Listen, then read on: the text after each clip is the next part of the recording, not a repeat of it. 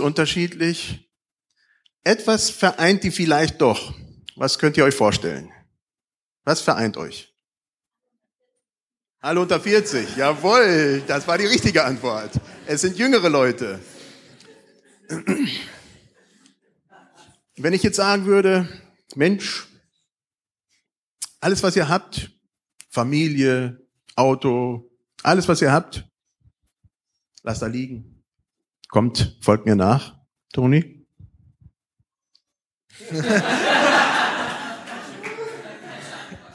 Na ja.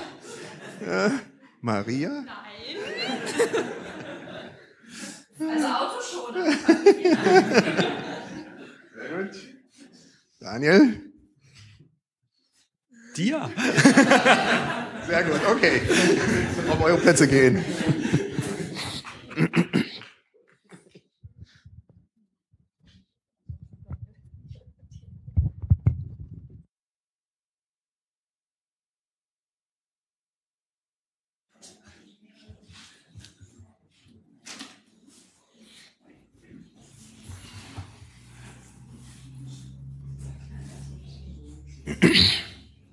Ich lese uns den Text aus Lukas 6,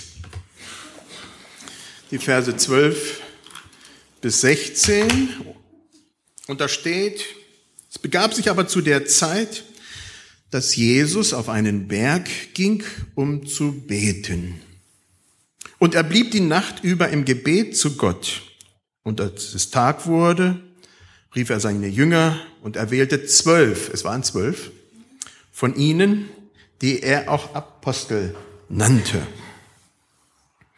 Simon, den er auch Petrus nannte, und Andreas, seinen Bruder, Jakobus und Johannes, Philippus und Bartholomäus, Matthäus und Thomas, Jakobus, den Sohn des Alpheus, und Simon genannt der Zelot, Judas, den Sohn des Jakobus und Judas Iskariot, der zum Verräter wurde.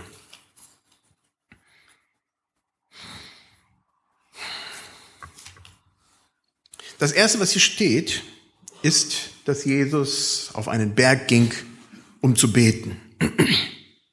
Wer bereitet sein Leben von euch, von uns, tatsächlich im Gebet vor? Ich denke, Mehr als alles andere wissen wir, dass wir, wenn es um Krisen geht, tatsächlich ins Gebet gehen. Aber vorher fällt es uns schwer. Wir haben jetzt eine Situation an der Alois Henhöfer Schule, wo von meinem Sohnemann, dem Josias, nee, Quatsch, von der Adriana, ein Klassenkamerad, dem seine Schwester, die ist vor Freitag, vergangenen Freitag vor eine Woche, mit dem Fahrrad vors Auto gefahren. Ganz schlimme Sache. Äh, mehrmals überschlagen mit dem Kopf, zum Glück mit Helm, gegen die Bordsteinkante, äh, wurde ins künstliche Koma versetzt und dann wurden die Medikamente weggenommen und sie erwachte nicht. Die Ärzte wussten sich keinen Rat, warum wird dieses Mädchen nicht wach? Ein Tag vergeht, zwei Tage vergehen, drei Tage vergehen. Zwischendurch ist es so, dass sie tatsächlich schon essen kann, dass sie angefangen hat zu reden, aber der Prozess wird ein langer sein, bis wirklich Heilung ist. Jetzt geht's zur Reha und, und, und. Also eine ganz schlimme Sache. 14 Jahre altes Mädchen. Das hat zum Gebet motiviert. Das hat viele Leute zum Gebet gebracht. Bei Jesus ist es gerade anders, er geht vorher. Aber ich lese doch einen Witz vor, der um Gebet geht, weil ich denke, das so ziemlich veranschaulicht, wie wir vielleicht Gebet sehen. Der kleine Markus hat in der Schule das Beten gelernt. Immer wieder hatte der Pfarrer erklärt, dass man im Gebet um viele Dinge bitten könnte. Als die Eltern von Markus abends an das Bett des Jungen kommen, um ihm eine gute Nacht zu wünschen, fragt der Kleine treuherzig, ich werde gleich beten. Braucht ihr irgendetwas? Ja, so geht's halt eben auch oft uns beim Beten, ja. Dann haben wir unsere Liste von dem, was wir möchten. und äh, haken das ab, aber es ist halt doch was anderes. Jesus geht ins Gespräch mit dem Vater. Sicherlich, er will etwas. Er will Klarheit, er will am nächsten Morgen die zwölf berufen, aber da passiert was. Er geht auf diesen Berg in die Einsamkeit und dort betet er Stunden. Die ganze Nacht.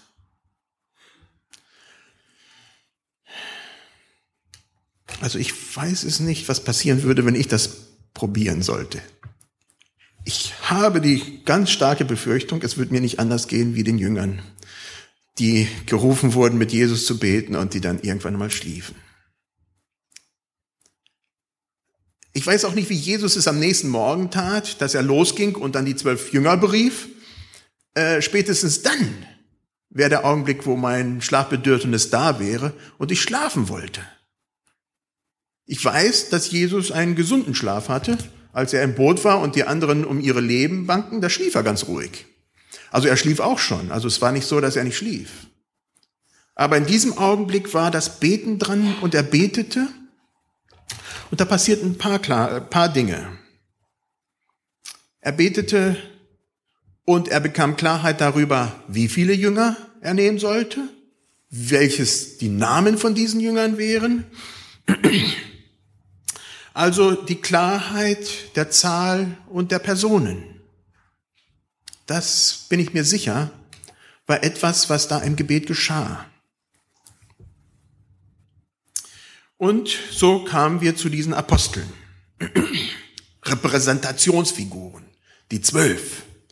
Apostel werden sie von Jesus dann genannt. Und sie stehen im Kontrast zu den anderen Propheten, möchte ich mal jetzt sagen, die im Land umherreisten und nicht die richtigen waren. Von dem Israel, was da war und nicht das Richtige tat.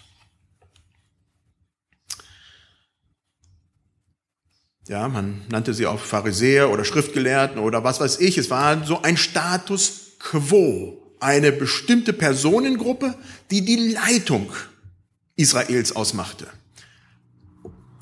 Es war klar, wie sie zu ihrem Posten kamen. Man musste Geld haben, das war ganz wichtig. Ist ja heute auch nicht so ganz unwichtig, ne? Zum anderen brauchte man die richtigen Beziehungen. Man musste zur richtigen Schule gegangen sein. Man musste den richtigen Rabbi gehabt haben. Beziehungen, Seilschaften. Man musste aus der richtigen Familie kommen. Also vieles war ganz wichtig für die Leitung von Israel, damit man da überhaupt hinkam. So jemand einfach aus der Straße, keine Chance. Gar keine Chance. Hört sich für mich nach dem an, was man so landläufig unter Politik und Politikverdrossenheit versteht, weil sowas dann geschieht. Man hat die Nase voll, dass der eine den anderen äh, deckt und so weiter und so fort und dass der eine den anderen zieht. Das ist also vielleicht plakativ so gesagt. Und das war in Israel nicht anders. Und da stellt Jesus jetzt eine neue Leitung auf. Apostel. Zwölf Stück.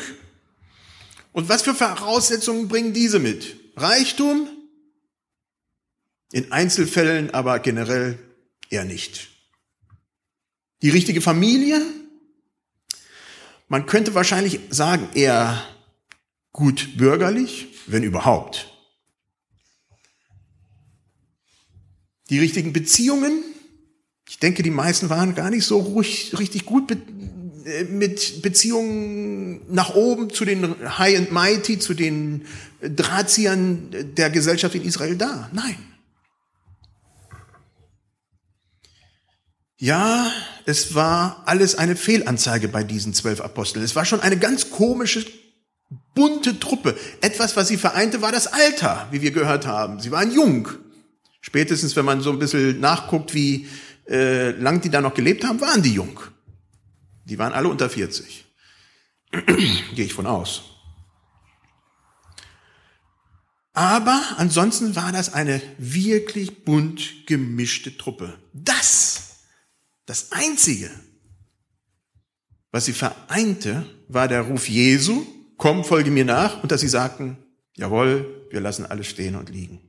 Und da weiß ich auch nicht, wie das praktisch lief. Ich kann mir vorstellen, ein paar von denen waren verheiratet, verheiratet und wie das dann so aussah, dass sie dann mal auf Reisen dabei waren, mal wieder zu Hause.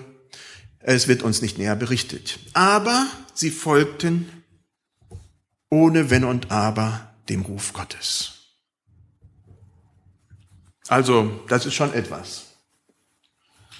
Also eine Leiterschaft, die hier komplett, komplett im Kontrast zu der steht, die in Israel vorhanden war.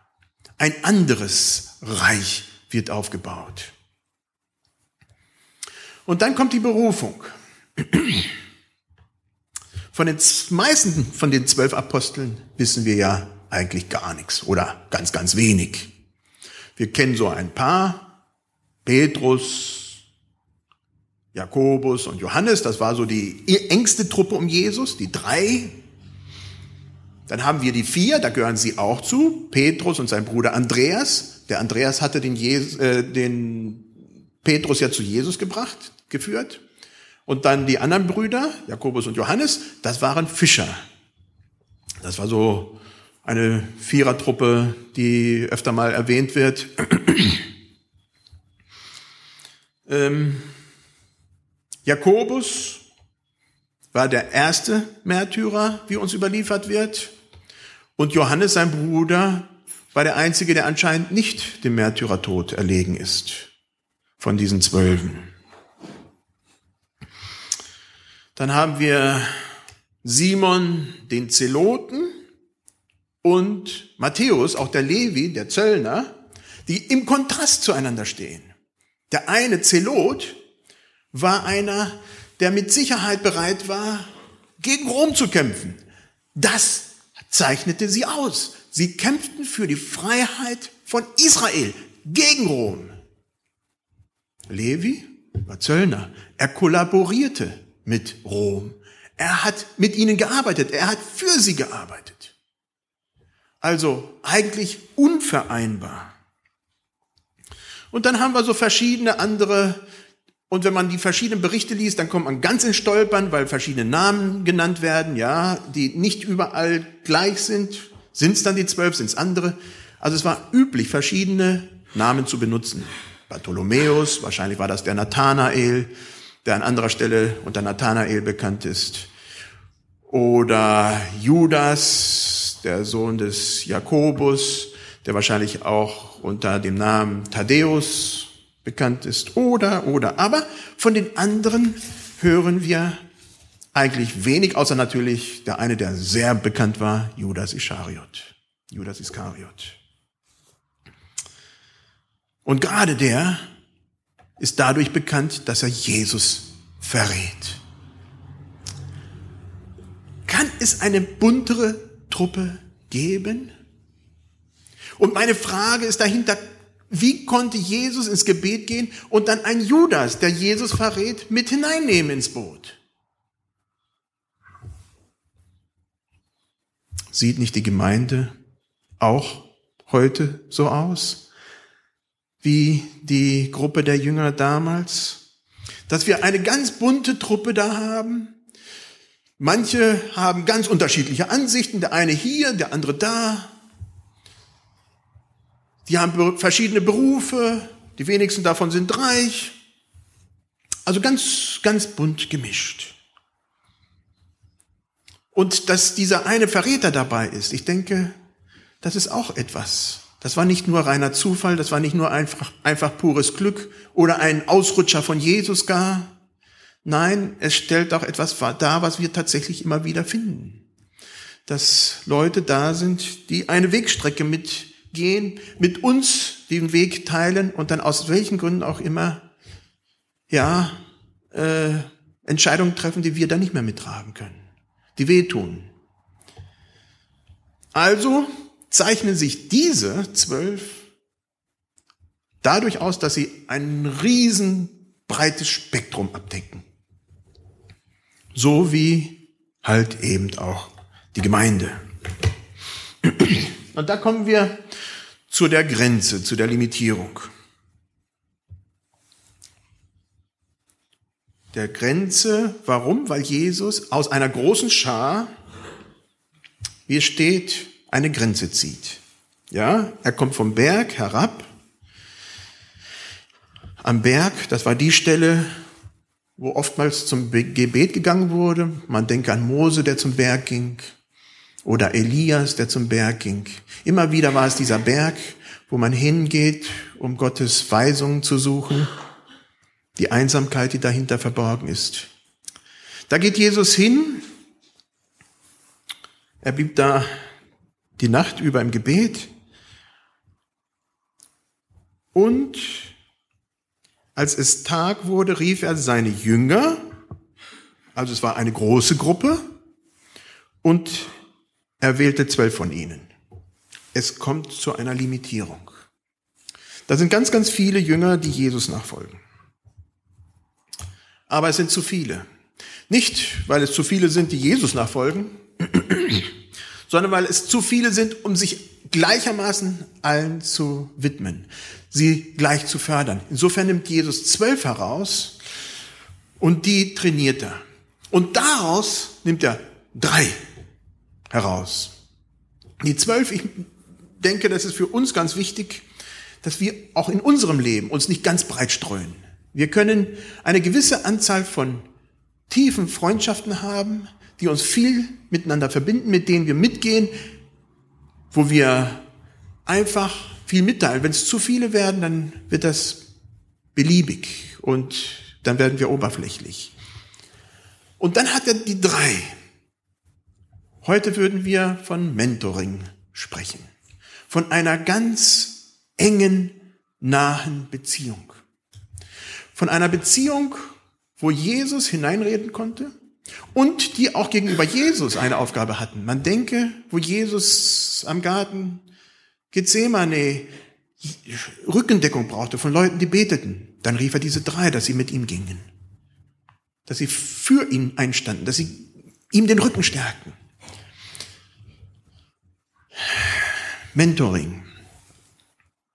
Ich wünsche mir, dass ihr auch solche Menschen in eurem Leben habt.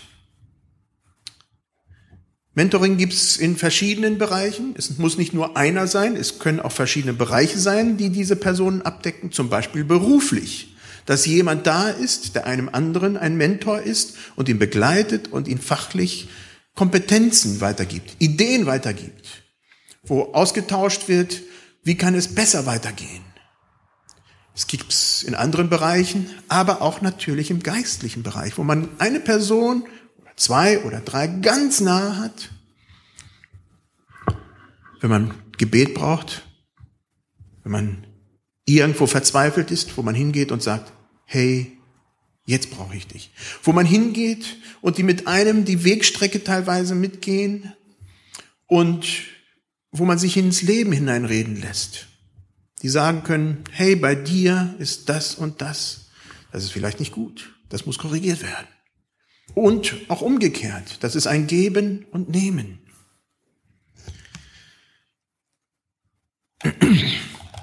Diese Beziehungen, ich glaube, sie sind bei Jesus nicht einfach nur zufällig, sondern auch als Exemplar für unser Leben. Dass wir tatsächlich schauen, wo sind für uns diese Menschen, die das tun können, wo wir auch unser geistliches Leben vermehren können, indem wir uns mitteilen mit ihnen und sie mitnehmen können, eine Wegstrecke und sie fördern können. Das ist ganz, ganz wichtig. Aber im Zusammenhang von ganzen Lukas-Evangelium sieht nicht immer alles so gleich aus, wie es am Anfang scheint. So haben wir dann die zwölf, die Jesus nachfolgen, und die Pharisäer und Schriftgelehrten auf der anderen Seite. Die eine Leiterschaft, die Jesus ausbildet, geistlich, und die andere, die versucht, ein Volk zu regieren. Und wenn man guckt, wie das da war, damals ging, dann denkt man, wow, das ging übelst hoch und runter, bis natürlich 70 nach Christus Jerusalem geschleift wurde und aus war mit dem ganzen Land.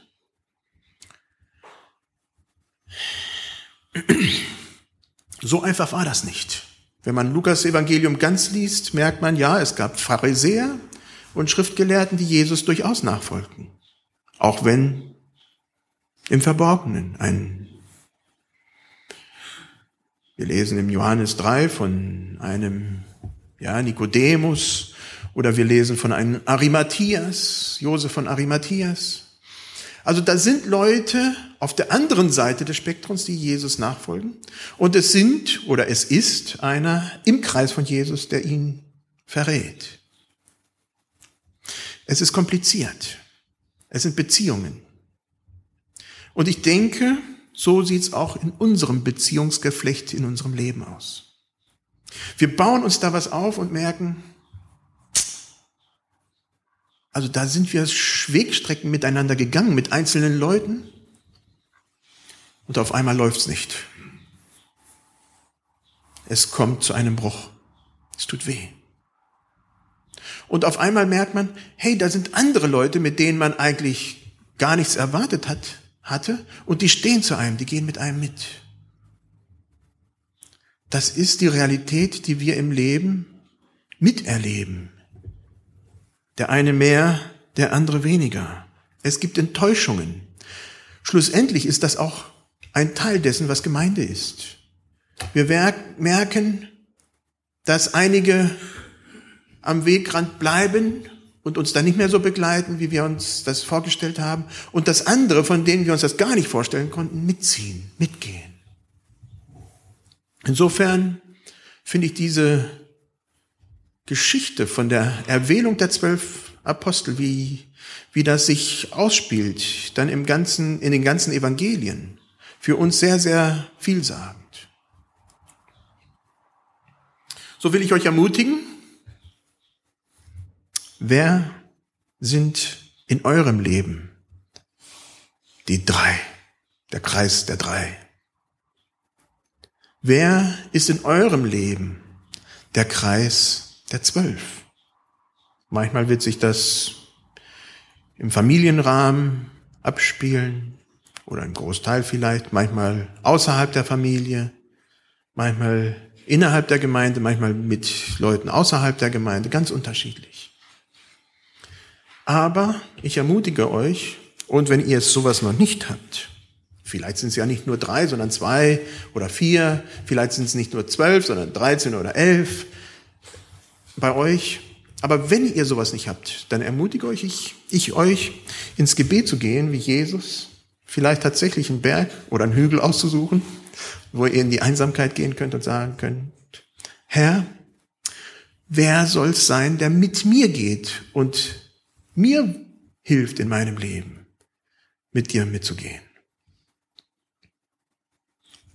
Das wünsche ich für jeden, dass ihr diese Leute an eurer Seite habt und dass ihr, wenn ihr sie nicht habt, dafür betet und dann auch mutig auf Leute zugeht und sie um Begleitung bittet oder einfach eine Freundschaft mit einer Beziehung eingeht und mit ihnen dann geht. Ja, dafür will ich beten. Lasst uns aufstehen, soweit es geht.